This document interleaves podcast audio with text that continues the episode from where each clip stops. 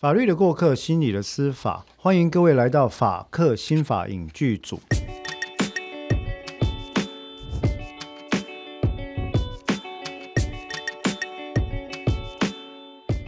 我是播客主持人黄志豪，然后在我旁边的呢是共同主持人彭湘君，临床心理师。湘君跟大家打个招呼吧。嗨，大家好。对，听说非常多的听众呢都觉得你的声音非常温柔，没有想到你本人并不是这样的人。啊，你说温柔的人吗？呃，人有很多面相了，有可能你在对你的个案的时候非常的温柔，或者不是，这我不知道。应该是啊，应该是应该对个案是应的时候应该是。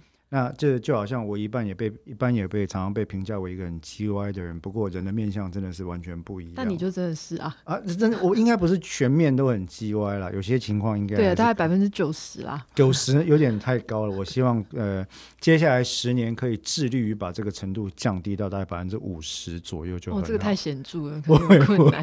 这个如果做出来的话，应该是这个实验数据应该是伪造的。嗯，不会不会，我觉得透过人的努力是可以达成这个目标的。而且我觉得这几年有小朋友其实已经改变了我的行为模式非常多哈。有有有，可能九十五变九十。很好，那那也不错，那也不错。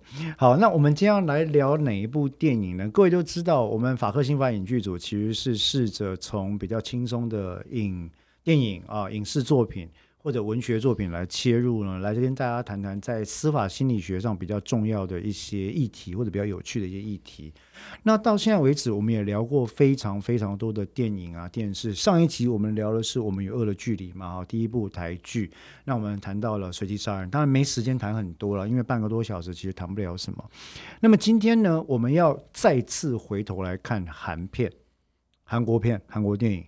我必须要讲哦，最近十五年以来，韩国电影跟电视的发展，其实我我已经赞叹过一次，我今天算是赞叹第二次，就是说，你很难想象，我在十年、十五年之前看的那个很多阿朱妈看的剧哈，那什么？啊阿朱妈就是大婶啦，哦啊啊，哎，原原来你还有通这个韩文没有没有，就是就是都是听来的梗了哈。那那时候看的剧，反正就是以像你你有听过裴勇俊这个人吗？有有有哎，这个我小冬季时候有看。恋歌有没有哈？然后整个场景就很美，但是他就是什么都是偶像剧，一定都是偶像 feel 这样。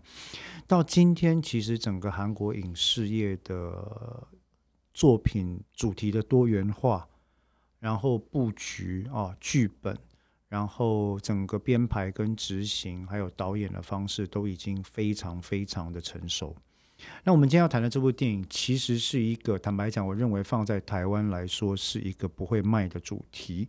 这部电影的名字叫做《辩护人》，听起来就是很遥远啊，台湾也有辩护人、啊，为什么这样讲？就听起来就让人家不想去触碰啊。呃，《辩护人》这部电影啊，其实在台湾上片的时候是翻成“正义辩护人”啦。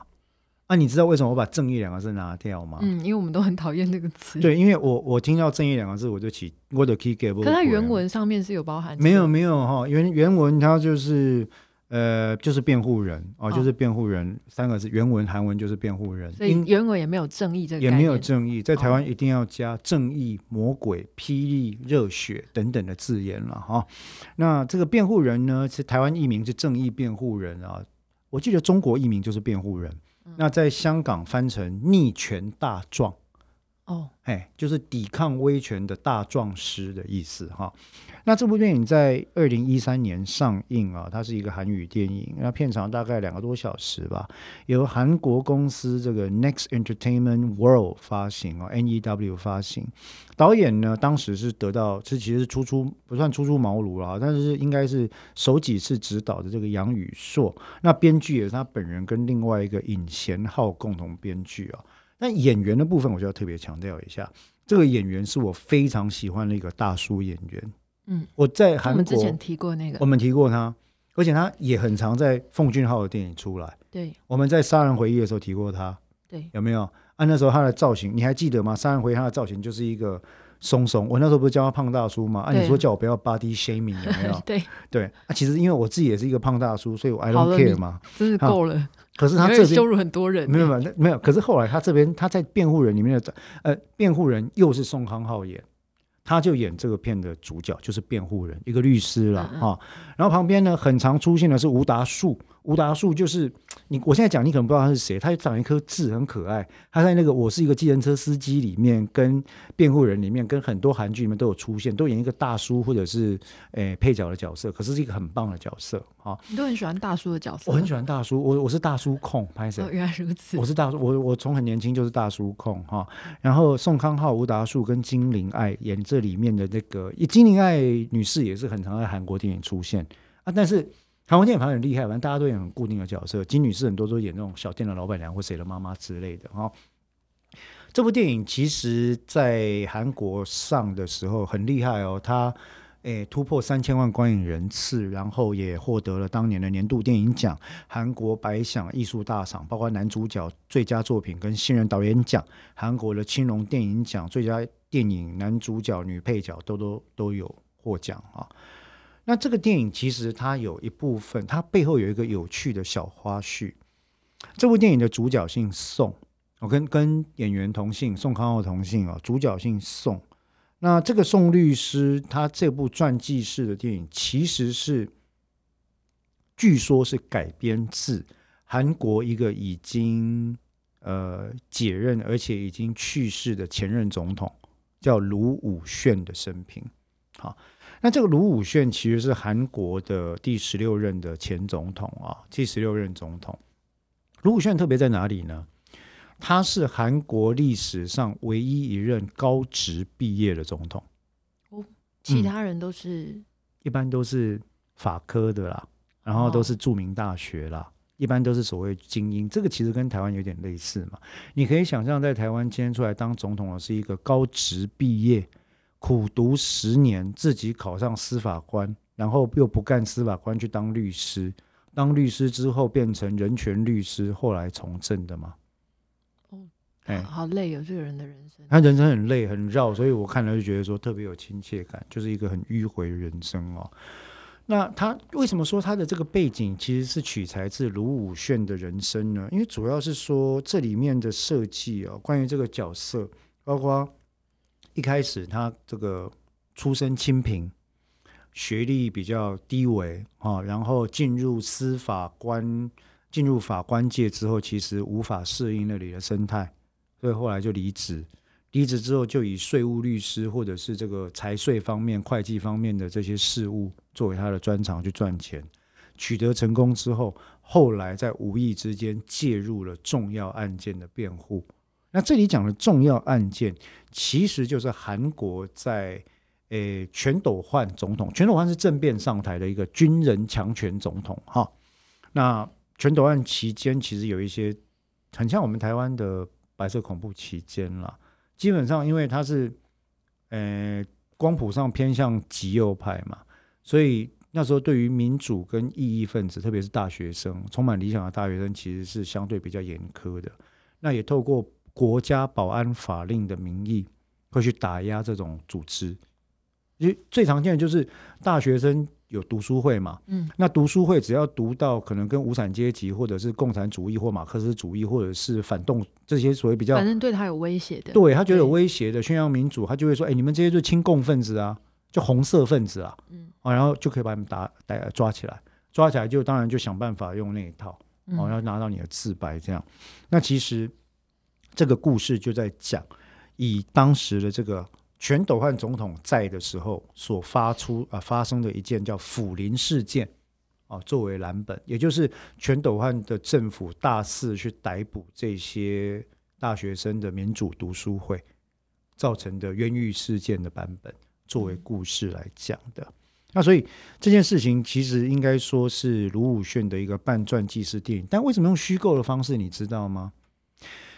韩国有一个很，就这该怎么说？我觉得也是很钦佩，也是很有趣的一个政治特色，就是说这个呃，他们的政治光谱哈，从左到右，从右到左的这个摇摆，有像钟摆一样明显的情况。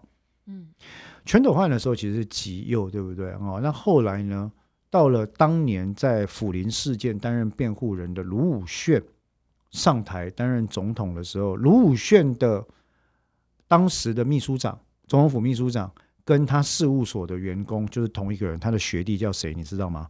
诶，前任总统，诶，现任总统文在寅，哦，对，就是吴文在寅就是继承卢武铉的遗志来来竞选的。那呃，前阵是朴槿惠嘛，朴槿惠后来也是下台就被清查嘛，哈，就是你会看到左右左右之间的摆荡是不断的这样子。那韩国人民民情的强悍以及对政客的不信任，其实我也可见一斑了。那回到这部电影啊，所以那个时候讲到说要扮扮演这个角色的时候，其实主角宋康昊是有迟疑的。为什么？因为卢武铉是一个争议性的人物。前半生虽然说他办了很多的人权案件，而且本身也是后来当上总统，但后来下台的时候，他被他的继任者李明博，而不是继任者，对他后面的总统李明博，以查会的名义查查他收贿的名义，对他进行了全面的清算。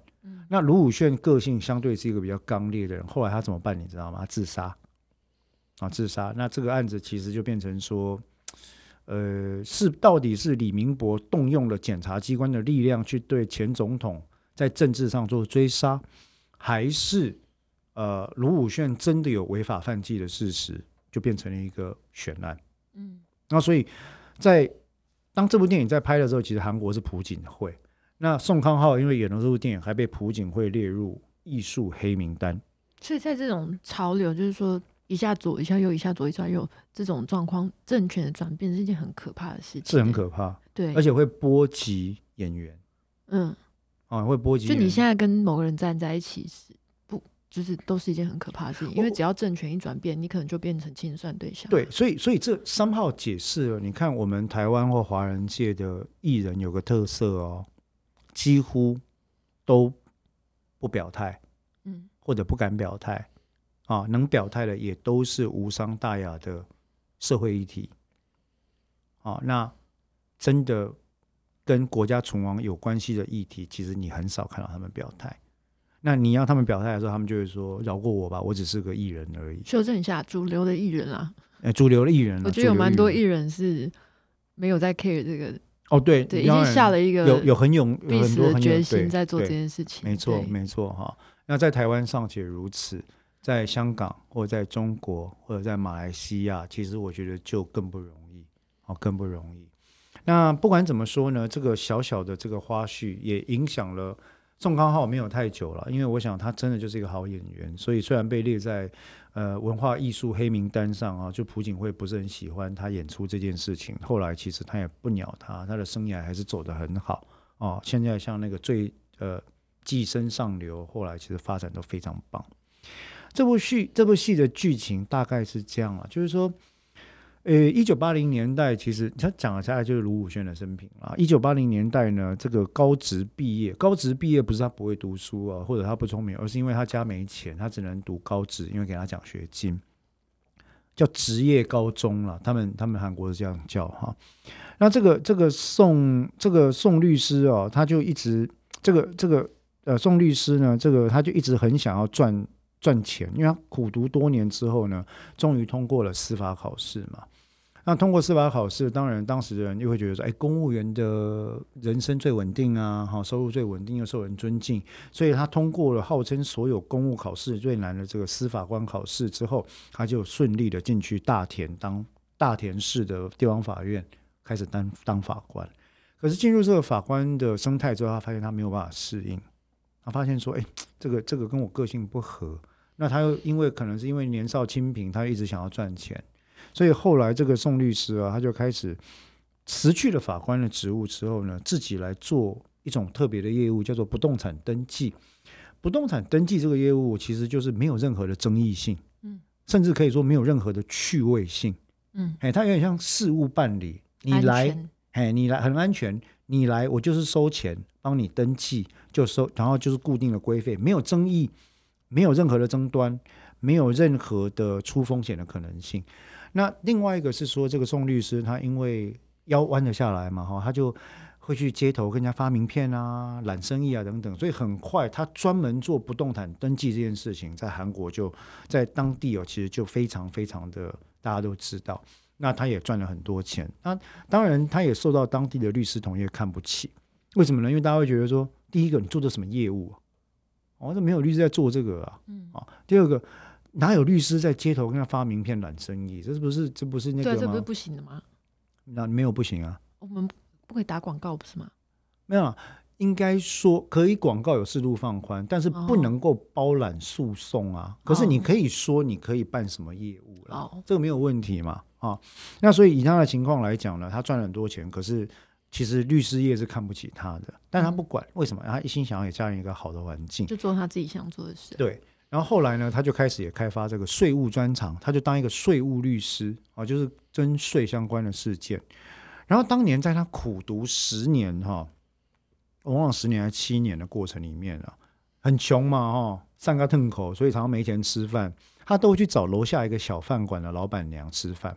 那吃完之后就在那边东掏西掏，掏不出来，然后饭馆的老板娘就说：“没关系，等你考上司法官再还我就好了哈，没关系，你就吃吧，这样子。”那其实这么多年来，他也一直感恩在心嘛。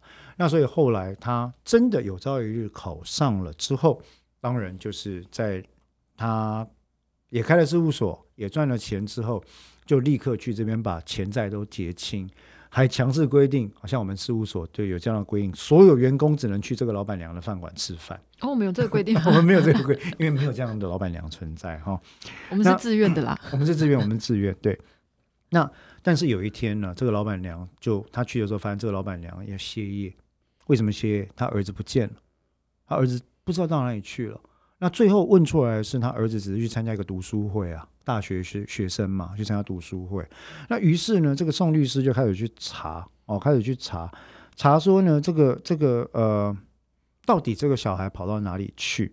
那结果后来查出来，发现他在看守所遍体鳞伤，而且已经对国安机关给了自白，说他密谋叛国，然后亲共党人士哦，办理这个读书会是为了颠覆国家，然后呢，诶，检方起诉这件事情。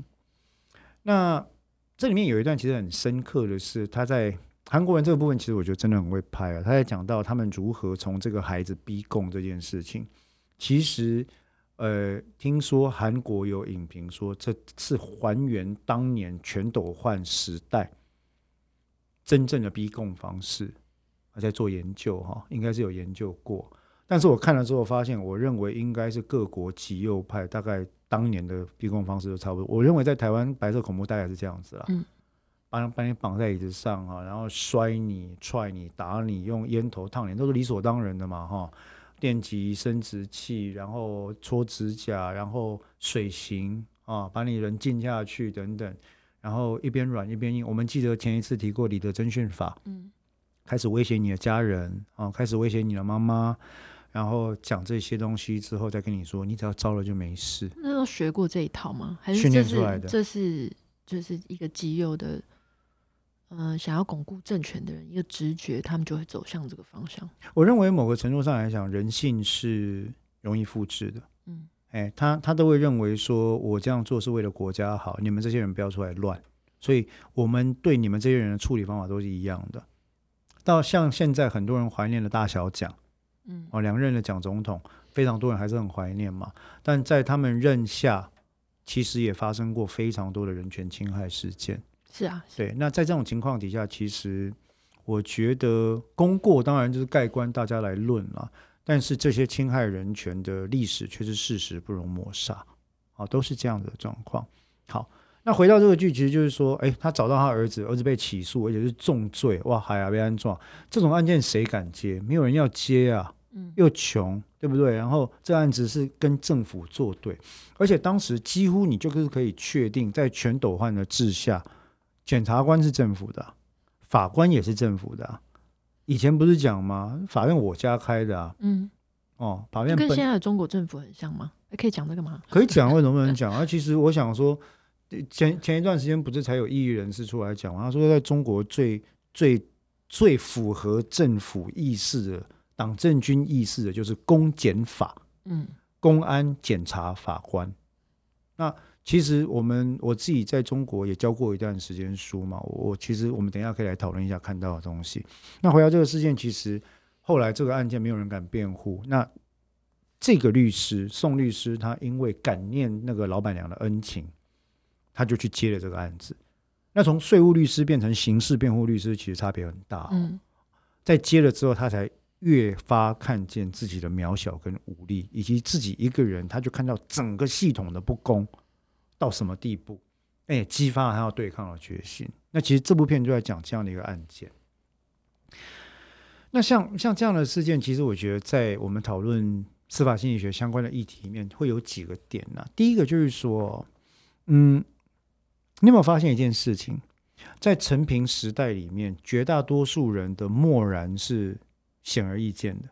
嗯，所谓的漠然的意思就是说，不管今天我们讨论的是社会安全网，我们讨论的是加害者跟被害者的修复，我们讨论的是刑事案件，我们讨论的是转型正义，我们讨论的是国家的未来，或者是要不要国防捍卫自己，有许多人的第一个反应就是说：“哎，你不要聊这个啦。”不要这样，不要讲这些，好好赚钱就好。对啊，要先吃饱啊，要先吃饱。你不要讲那些不会吃饱的事情。啊，你吃不饱，你再讲那些什么用？嗯，哦，第一个。那第二个，那我们当然有些时候就会讲说，可是人的自由不重要吗？我孩子思想表现、言语的自由不重要吗？他说，他就跟你讲说，肚子填不饱，那些都是假的。嗯，好，那些都是假的。好，那其实这样的观点，我认为在台湾或华人社会随处可见。嗯，我很熟悉啊。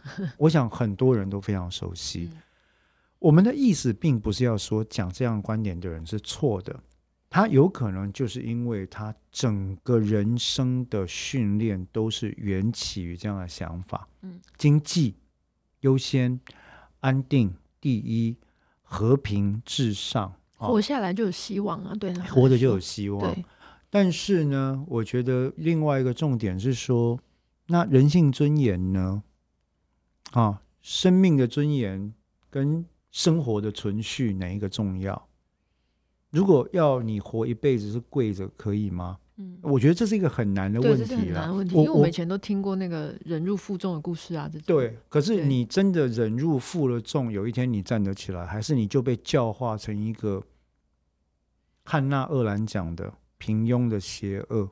嗯。为什么在德国纳粹党可以以少数的精英人数统治整个德国，获得国民的疯狂支持，从而在二战席卷整个欧洲？有异议者吗？有啊，都被处刑了，对不对？那犹太人跟其他种族的人、跟同性恋者、跟异议分子，其实都被送进集中营。难道一般的国民没看到吗？嗯，会看到吧。但是他们出现了我们刚刚讲的汉娜·厄兰叫他叫平庸的邪恶嘛。后来在进行审判的时候，许多的下级官员或者警察或法官或检察官，对于自己被控战争罪或者是听从纳粹的命令，他的答辩都一样：我只是遵从我职务上的命令而已啊。嗯，哦，那这样的讲法真的过得去吗？一般的人民跟你讲说，我只是低着头过我的日子而已啊。嗯，那现在的情况其实就变得很明显，这是一种。不关我的事，赚钱至上的一个逻辑。像这样的逻辑，其实你在看这部电影的时候，你会发现，一开始那个律师也是这个心态哦。他不是听到大学生去抗议吗？嗯，然后说抗议个屁呀！我在那边认真的工作，认真的赚钱，你们整天那边摇八叉，写叉瞎会。啊，这其实听起来很熟。可是从前端一个金钱至上、唯利是图的律师，到后来在。因为这个契机，他要救这个饭馆老板娘的儿子，而开始认识了这整件事情的不公义之后，他整个人概念就完全改变了。嗯，因为他真正看到了邪恶的巨大。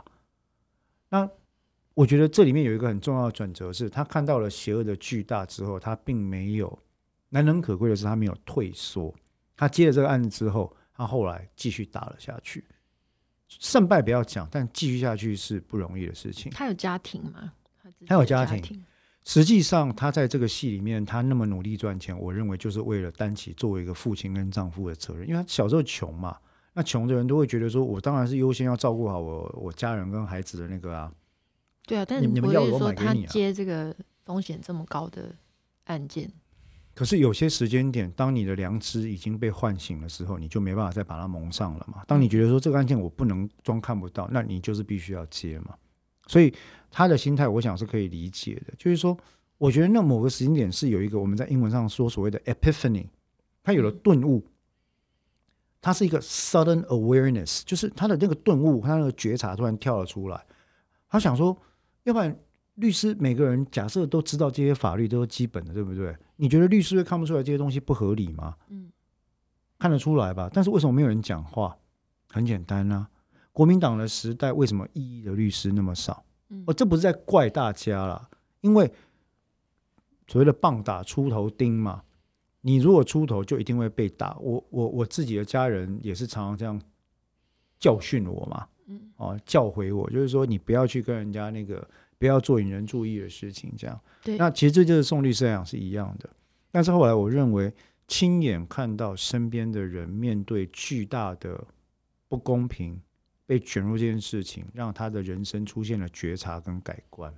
那这个觉察跟改观一发动，我认为它是一个不可逆的程序。这个不可逆就是说，我知道这件事情之后，我没有办法 unknow it，嗯，没有假办法装装不知道对我不能装不知道了。那从此我就走上了这条路，所以这个这个觉察，我觉得是重要的。可是换话又说来，也不是每个人都可以有这样的觉察跟体会。有些人会可能会觉得说，我可以用两套逻辑来看这个事情。嗯，我就把这两个字我切割开来就好了，对我把它让他切割开逻辑连在一起。，对，那这个其实是我不知道，我自己觉得这样做是痛苦的。嗯那可能反过来有人觉得说，哎，像这个宋律师这样才是痛苦的，嗯投滴滴就好了嘛，赚你的钱呐、啊，那这不同的个就要痛苦啊，对不同的痛苦，那也没有什么对错了，我觉得这是人的选择。嗯，那这个就要提到像这样的状况哦，其实律师这个行业类似的状况也出现在一部美国电影里面，是大家的这个最爱的 uncle 演的 Tom Hanks，嗯。汤姆汉克，他演有一部电影叫《间谍桥》，我不知道你有没有看过。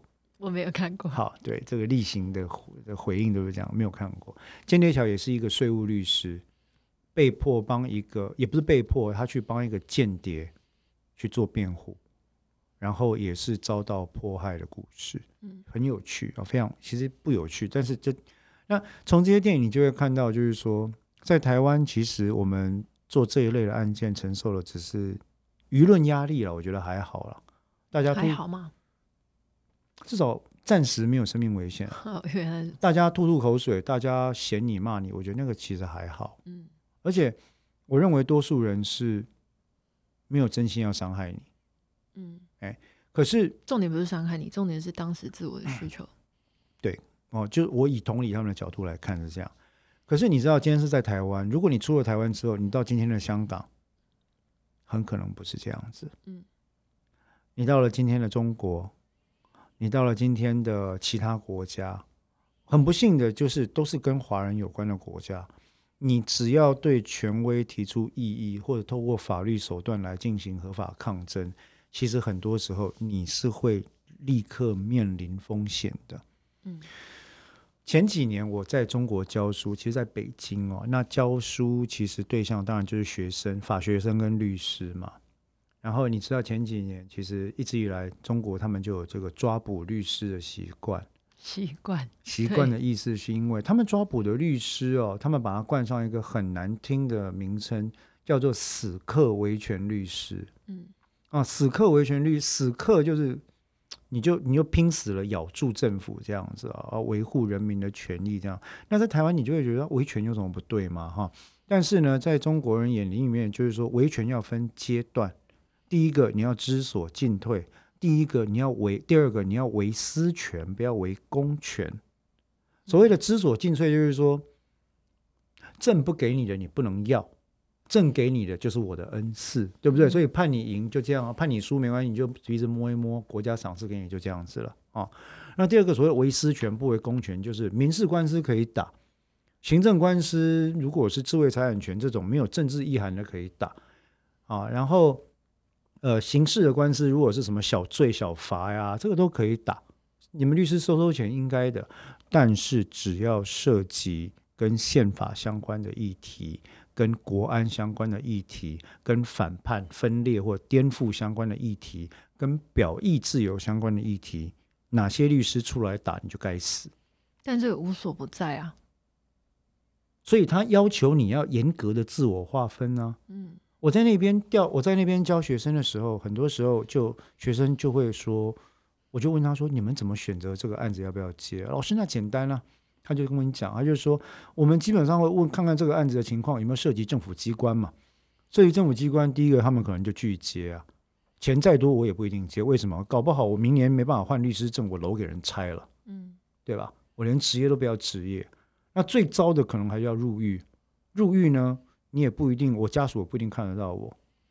那我就讲一个令人鼻酸的事情，前几年有一些律师，中国律师来台湾，那也我我我们也一起聚餐吃饭，然后里面有一个，其实他就在办理这类案件，那我我们就期间就聊嘛，就聊到说，哎，那压力很大了，因为在中国会有律师被逮捕，我说在台湾这个事情几乎是不可想象的啊，就因为这种公益性质的案件被逮捕，在台湾是不不不能想象的。那我说你们怎么看待这个事情？他说怎么看待就撑着呗，他们的意思就这样讲。嗯那我说，如果你被抓了怎么办呢？他说：“你放心，我们都准备好了。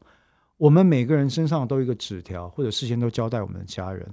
我进去的时候，下一波是谁？那这个下一波律师上又指定好，他进去的时候，下一波找谁？嗯那我那时候听了，我整个眼眶就红。我说：哇，你们在中国做个律师要做到这种地步，嗯但那个就是你在那个地方要职业要付出的代价。我这个讲话的意思不是要谴责说啊，你没接这种案件就就不勇敢啦，就是完全不是，因为我说这是个人的选择，没有好坏。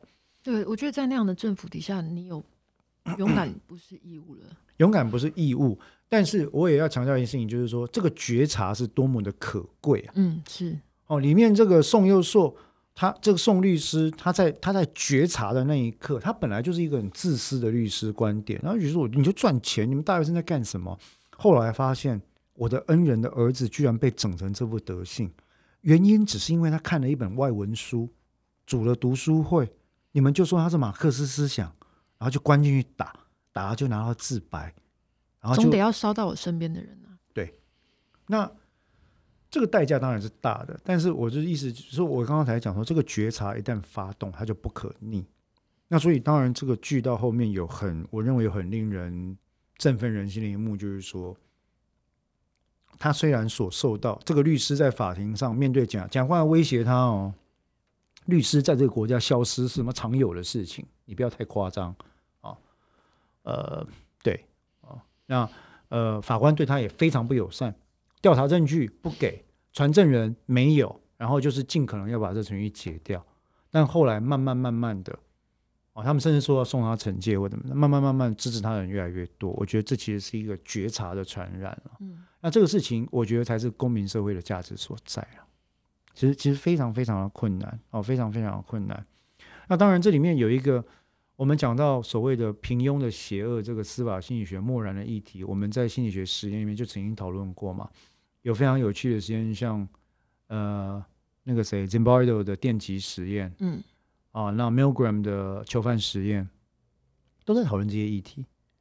你听从权威的命令，把电流不断的往上加，造成对方的痛苦这件事情，你给自己的 justification 正当化的理由是我只是听命行事，嗯这个阈值在哪里？嗯非常有趣的一个实验哈。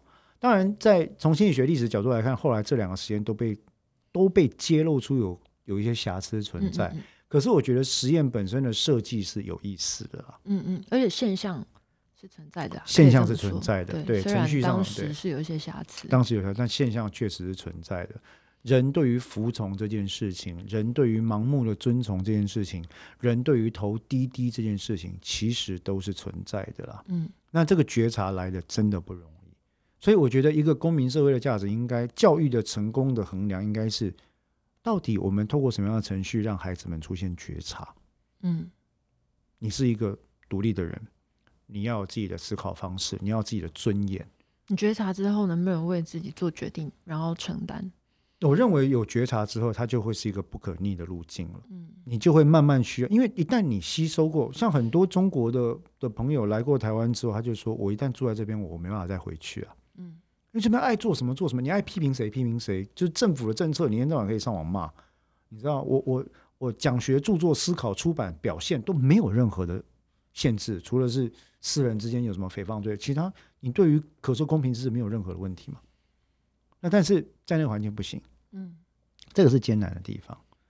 那当然，这个里面我们刚刚也讲到，还有一个很重要的议题啦。对于一个完全无辜的人，你如何让他生出一篇深切反省而且事实明确的自白？嗯这个事情其实先前我在谢志宏案的时候，我曾经提过一次。那我们在先前的其他案件也稍微有讲过。那在这个辩护人这部片里面，那一段我真的推荐大家认真看一下。我就是说，当他被刑求完之后，他说：“好，我招，我都招嗯哦。”然后呢，那到底犯罪事实是什么？那个国安局的官员就直接扒他的头，你知道吗？就说你在几年几月几日的下午，你人出现在哪里，跟谁串谋，这些事情你都忘了吗？